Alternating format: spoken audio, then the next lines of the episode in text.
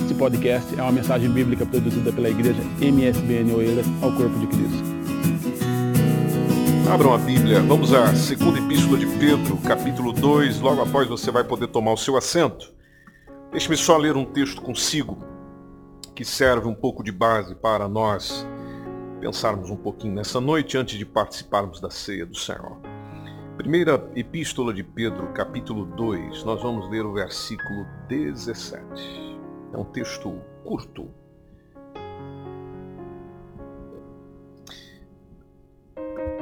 Vocês encontraram? Diz-nos assim a palavra do Senhor. Vamos ler juntos? Vamos lá? No 3, 2, 1. Honrai. Vamos lá? Vamos de novo? Que o povo de Deus é um povo organizado, né? Então, 3, 2, 1. Honrai.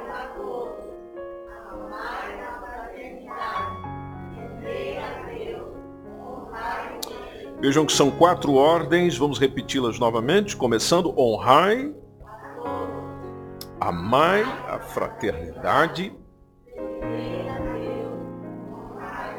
Muito obrigado, igreja. Pode tomar o seu assento, por favor. Outra versão, que talvez é aquela que você tem em sua mão, diz: mostrem respeito para com todos. Amem os cristãos aos cristãos em toda parte. Por isso essa referência à fraternidade. Temam a Deus e respeitem o governo. Quando o apóstolo Pedro diz isso, ele fala num contexto do qual tem princípios de conduta. Então, o apóstolo Paulo, não, apóstolo Paulo, apóstolo Pedro, dentro desse texto, está a se referir de como o discípulo de Jesus deveria se portar no meio dos pagãos. Tanto que se você considerar comigo o versículo 12 do mesmo capítulo, de 1 Pedro capítulo 2, versículo 12, ele fala de um viver honesto. Vivam honestamente para que naquilo que falam mal de vocês, como de malfeitores, glorifiquem a Deus no dia da visitação pelas boas obras. Olha que interessante, está ali na última linha. Pelas boas obras que em vós é, observem. E quando nós lemos as epístolas, nós percebemos em todo o tempo referências a como se portar, como ser, como estar. Então é muito comum você olhar para as epístolas e ver a, a, a ideia de, de, de, padrão, uma ideia padronizada. Ou seja, do que Deus requer para a igreja, que Deus requer para os seus discípulos, sendo ele o modelo, sendo ele o protótipo. E os que vêm depois disso são imitações, discípulos. Discípulo é aquele que busca ser semelhante ao seu Senhor. Então ele imita ele olha para o seu Senhor e o imita. Quando se fala da igreja, ou a igreja de Cristo, o corpo de Cristo, então a mensagem é muito clara, muito evidente. Se espera que a igreja imite, seja semelhante, seja igual, seja continuadora do trabalho de Cristo, da pessoa de Cristo, da palavra de Cristo, do sentimento de Cristo, ou seja, tudo aquilo que vem de Cristo. Por isso que igreja não é um ambiente fácil. Estou certo ou errado? Eu não acho. Eu não acho. Igreja não é um ambiente fácil. Bom, por que, que não é um ambiente fácil? Porque na igreja o seu caráter é forjado. Você é trabalhado. Deus mexe com você. Deus arrebenta com você. Deus te quebra no meio. Olha, o som aí tá bom. Deus quebranta você. E como é que ele faz isso? Bom, ele faz isso usando o teu irmão que senta do teu lado. Toda vez que eu venho no culto, eu sento com aquele irmão. E Deus usa aquele irmão para mexer comigo, para trabalhar comigo, para me quebrantar, para me ensinar a ter uma perspectiva que ele tem, para me ensinar a ser o que ele é, para me ensinar a fazer o que ele faz. Amém, igreja? é um padrão. Veja, é algo do reino. Então o Senhor nos apresenta os valores bíblicos e nós sendo família dele, ele dá um padrão. Que se eu sou o pai, eu dou o padrão da casa. Se eu sou o chefe, digamos assim, no conceito de Cristo, então eu cito o padrão daquilo que é meu, é propriedade minha. E nós, sabedores do Evangelho, diz, é, sabemos que a igreja é família de Deus. Aliás, quando lemos a Epístola aos Efésios, se você quiser caminhar comigo lá, você percebe essa mensagem muito clara, onde o apóstolo Paulo repete constantemente: vocês são família de Deus, nós somos família. Família. E logo que nós. Vamos pegar aqui, por exemplo, aquilo que está no capítulo 2, entre o versículo 19 e o versículo 22. Veja, é, é, colocado ali aquilo que vocês eram e aquilo que vocês são, conforme o texto. Então lá diz: já não sois estrangeiros, versículo 19 do capítulo 2. Já não sois nem forasteiros, mas vocês são concidadãos, tem uma cidadania. E ainda complementa o texto, concidadãos dos santos, e acrescenta, e da família de Deus. Veja, ele fala do que somos éramos e somos. Bom, somos concidadãos dos santos. Somos família de Deus. No versículo 20, estamos edificados. Edificados sobre o fundamento dos apóstolos. Depois ele acrescenta dos profetas de que Jesus Cristo é a pedra angular, é a base, é a principal pedra da esquina. Pois ele continua, uma construção versículo 21, ele fala de um edifício, ele fala desse edifício, dessa construção ser bem ajustada. Ajustada, veja, precisa haver reparos. Quando você está numa construção, há que fazer reparos se você quiser manter tudo justo, tudo certo. Por isso que o Senhor vai sempre nos ajustando, porque a igreja não para de crescer. Diz inclusive o texto que ela cresce, esse edifício cresce Bom, se está em constante crescimento, ele precisa de ajustes. E cresce para templo santo no Senhor. Igreja é o lugar onde o Senhor habita. Por isso que eu acredito na igreja, eu tenho fé na igreja, eu amo a igreja, porque Jesus está nela. Se você tem algum desencontro com a igreja, você tem algum desencontro com Cristo. Porque Cristo está nela, é corpo dele, é gente dele. Bom, se eu amo a ele, amarei o que dele é. E nesse caso, a igreja. E o versículo 22 complementa esse pensamento, dizendo: No qual também vós, falando com a gente, com o povo, vós juntamente sois edificados. Então eu estou em construção. Eu estou em construção. Ou seja, o Senhor está a trabalhar comigo. O Senhor está a trabalhar com meu irmão. O Senhor está a trabalhar com a minha irmã. Então sois edificados para a morada de Deus no Espírito, porque a casa precisa ser trabalhada. Se eu sou o templo do Espírito Santo, essa casa precisa de constante reparação, de constante vigilância, de constante limpeza, por causa da nova identidade que eu tenho. Em Cristo, conforme olhamos para esse texto, nós temos uma, uma nova identidade. Né? Como disse alguém, a cada dia é, é, é importante que eu procure ser o que eu sou e não o que eu era. Dentro do contexto da palavra de Deus, já que ela me chama de filho de Deus, igreja de Deus, gente de Deus, família de Deus, então é isso que eu sou. Eu não posso querer voltar naquilo que eu era. E se formos no capítulo 4, aproveitando já que a gente está em Efésios, e olharmos entre o versículo 1 e o versículo 16, veja, são 16 versículos que apresenta aquilo que, que disse agora há pouco como sendo padrão sendo norte, sendo orientador para a igreja, já que a igreja é o corpo, já que ela representa Deus na terra, então há um padrão. E, e o padrão, a gente já sabe, nós, nós ouvimos isso regularmente, é, mas vamos ler o texto. O texto já começa rogando, dizendo: Eu rogo-vos, pois, é, eu que estou preso do Senhor, que vocês andem como é digno. Andem de maneira digna ah, digna do quê? Do que, que eu sou digno? Bom, digno da vocação com que você foi chamado. Há um chamado sobre você, há uma vocação sobre você, há uma identidade sobre você. Ok, então ande de maneira digna. Se talvez a gente não entendeu o versículo 1, olhemos para o versículo 2, porque o versículo 2 fala de quatro qualidades fundamentais que todo cristão deve ter, deve trabalhar, deve viver. Primeiro ele começa com toda a humildade. Seja humilde. Depois ele acrescenta mansidão, seja manso. Depois ele acrescenta longanimidade, seja longânimo. Compreenda o tempo de cada coisa. E depois ele coloca a quarta, suportando. Ou seja, pelo Evangelho eu tenho a obrigação de te suportar.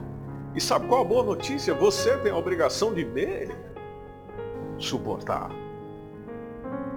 E o texto diz para nós fazermos a isso, ou suportarmos uns aos outros, em quê? Em amor. Versículo 3. Devo procurar guardar. Veja, procure guardar. Se interesse em guardar. Objetive guardar. Se movimente para guardar. Guardar o quê? Guardar a unidade. Unidade de quem? Do Espírito. Daquilo que o Espírito promove em nós, realiza em nós, pelo vínculo da paz que faz parte do fruto dele. Ou o que é que me ajuda a manter unido ao meu irmão? Em primeiro lugar, olhamos para o versículo 4. Eu não posso esquecer de que há apenas um corpo. Igreja, de que apenas um Espírito, Espírito de Deus, assim como eu fui chamado em uma só esperança, dessa minha própria vocação. Versículo 5 me lembra que existe um só Senhor. O versículo me lembra de que existe uma só fé. O versículo me lembra de que existe um só batismo. E nesse contexto aqui, diz mais respeito à ação do Espírito Santo do que propriamente o ritual do batismo, ou seja, fomos batizados, fomos imersos, fomos inaugurados, fomos chamados pelo Espírito. Versículo 6 me lembra que há um só Deus, há um só Pai de todos, Ele é sobre todos, e Ele é por todos, e Ele está em quantos? Em todos. Essa compreensão é importante para conseguir viver aquilo que a Bíblia chama de igreja. Por isso que o versículo 7 fala que o Senhor distribui dons, dons às pessoas, a graça que foi dada a cada um de nós, segundo a medida do dom de Cristo, do, do presente de Cristo, da oferta de Cristo. Quando diz o versículo 8 que ele sobe ao alto, leva cativo o cativeiro e dá dons aos homens. Aqui é uma modificação que o apóstolo Paulo faz inspirado lá do Salmo 68, versículo 18 onde ele pega esse texto, mas concluindo que Cristo triunfa e ele que partilha essa vitória com a igreja, que é o seu corpo, que é o seu corpo, melhor dizendo, e, e, e, ele vive humildemente, conforme nós acabamos de ler no versículo 2, e que ele é exaltado posteriormente. Então, ora, versículo 9, se ele subiu, senão que também antes tinha descido às partes mais baixas da terra, se ele desceu, como diz o versículo 10, ele é o mesmo que subiu acima de todos os céus para cumprir todas as coisas, então naturalmente ele equipa o povo, ele forma o povo, ele trabalha com o povo, para que esse povo trabalhando junto, se desenvolva na edificação do corpo, da igreja, das pessoas, de gente. Por isso que no versículo 11 a explicação é, entendam por que, que eu coloquei alguns entre vocês, para serem apóstolos, para serem profetas, para serem evangelistas, para serem pastores, para serem doutores, porque o que, que eu quero, diz o versículo 12, o que eu quero é o aperfeiçoamento dos santos, eu quero que vocês sejam aperfeiçoados, e qualquer coisa, qualquer pessoa que você for aperfeiçoar, vai ter que trabalhar. E naturalmente esse trabalho tem uma função, tem uma proposta final, que é a obra do ministério, é para que você faça, para que você desenvolva, para que haja uma edificação do corpo de Cristo. E quando que eu vou acabar? Quando que a minha obra vai findar? Quando que vai ser o fim? Quando que eu posso entregar o trabalho pronto? Bom, a resposta está no versículo 13. Até que se chegue à unidade da fé. Até que haja uma fé única, uma fé que realmente se desenvolva uníssona. Até que eu chegue ao conhecimento do Filho de Deus até que eu seja como Ele, eu fale como Ele, eu trabalhe como Ele, eu haja e reaja como Ele. Como diz o versículo, como um varão perfeito, até que eu chegue à medida da estatura dele. Ou seja, eu possa falar com Jesus olho no olho. E ele possa se dirigir a mim com a mesma maturidade que ele espera que eu também tenha. Então, igreja serve para eu crescer espiritualmente, para eu melhorar como indivíduo para eu melhorar como ser humano. Eu não posso correr da igreja, não, é ela que me ajuda, é ela, ela que, que me forja, é ela que trabalha, é ela que me permite exercer o dom dentro do interior do corpo. Por isso que o versículo seguinte, versículo 14, tá, olha, você não pode ser como menino inconstante. Você não foi chamado para ser menino. Para ser aquele que, se não for do meu jeito, eu não faço. Não! Nós não fomos chamados para ser meninos inconstantes, levados em roda, levados em grupo por qualquer vento de doutrina, por qualquer concepção, por qualquer ideia, seja ela minha, seja do outro. Como diz o texto, pelo engano de homens que com astúcia, por causa justamente da sua pecaminosidade, vão enganando fraudulosamente. Aí o versículo 15: faça uma coisa, segue a verdade. Agora, siga a verdade na caridade, siga a verdade no amor.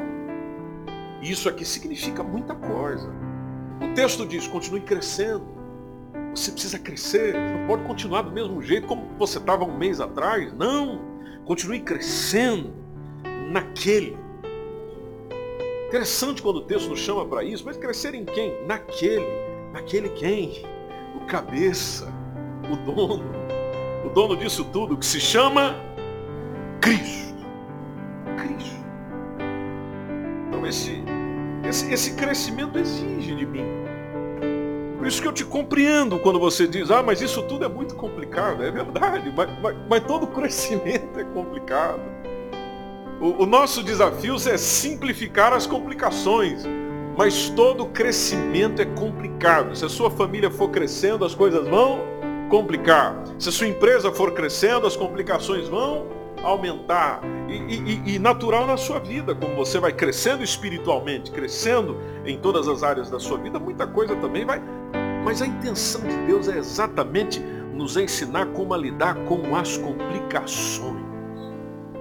Tanto que ele, ele gere a igreja, vamos olhar para o versículo 16, você pode ver que na igreja, ele, ele pega esse corpo, ele quer ajustar esse corpo, ele quer fazer a ligação pelo auxílio de todas as juntas, ele quer fazer a justa operação de cada parte. Veja que intenção maravilhosa do Senhor. A intenção é aumentar o corpo, fazer o aumento do corpo para a sua edificação. E lá está a palavrinha de novo, em amor. E o versículo 17, ah, não, outro versículo, é, que me lembro do João 13,35, quando Jesus diz que nós seremos conhecidos é, justamente por amarmos uns aos outros, conhecidos como seus discípulos. Ah, Conhecerão que sois os meus discípulos se vocês amarem. Ou seja, o mundo vai conhecer Cristo conforme o meu amor. O mundo vai conhecer o amor de Deus conforme a maneira que eu amo. Se Cristo está em mim, então naturalmente eu estou para amar o outro. Na medida que eu estou para amar o outro, mostra a medida de Cristo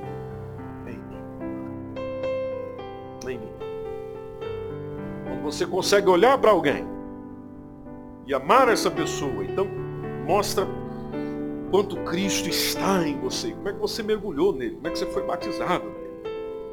Mas aí a gente sempre volta, porque problema a gente sempre lembra. Aí lá estamos nós, mas há muitos problemas na igreja. Sim, porque como eu ouvi alguém, é, li alguém, li sobre alguém que escreveu a frase, uma frase muito interessante, verdadeira e fácil de perceber ela que essa pessoa disse que ninguém faz cadeado sem chave.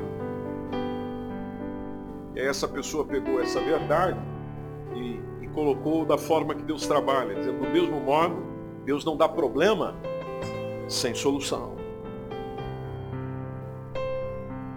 Então, se Ele me dá soluções, eu é que preciso me voltar para as soluções e entender que faz parte da solução o amor. Por isso que o apóstolo Paulo disse em Romanos 12, 10, amem-se uns aos outros, amem-se com amor fraternal, com afeição fraternal. Tenha, tenha prazer em honrar o outro. E aí lá está o apóstolo Pedro dizendo, honrai a todos e amem a fraternidade. Amem a comunhão. Amem estar juntos. Amem. Vivam isso. Experimentem isso.